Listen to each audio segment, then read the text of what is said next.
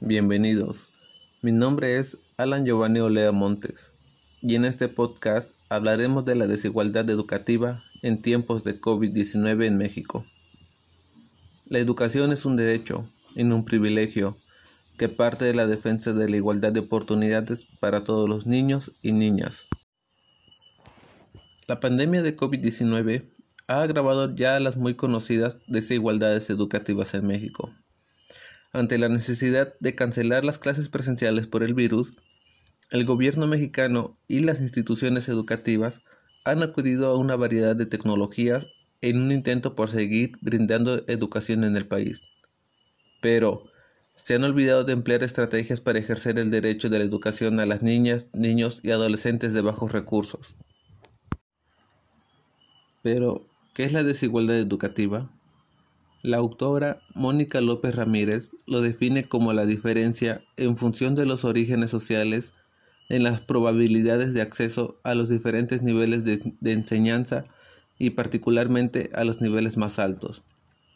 Se muestra como brechas ligadas a la pobreza y la falta de condiciones mínimas para el aprendizaje, como el acceso a medios electrónicos, redes, espacios adecuados, y los propios efectos del aislamiento, que contribuyen directamente a la deserción de estudiantes de educación básica, puesto que deja desprotegida a la población más vulnerable que no tiene acceso a los servicios básicos como luz, agua o una vivienda adecuada, y accesibilidad a herramientas tecnológicas necesarias para dar seguimiento al programa como televisión, internet, computadora y tabletas. El 16 de marzo del 2020, mediante el acuerdo número 020320, el gobierno federal informó sobre la suspensión de las clases en los centros educativos dependientes de la SEP. En el ciclo 2019-2020, había un total de 25.253.000 niñas, niños y adolescentes inscritos en educación básica, de los cuales 22.300.000 pertenecían al sistema público.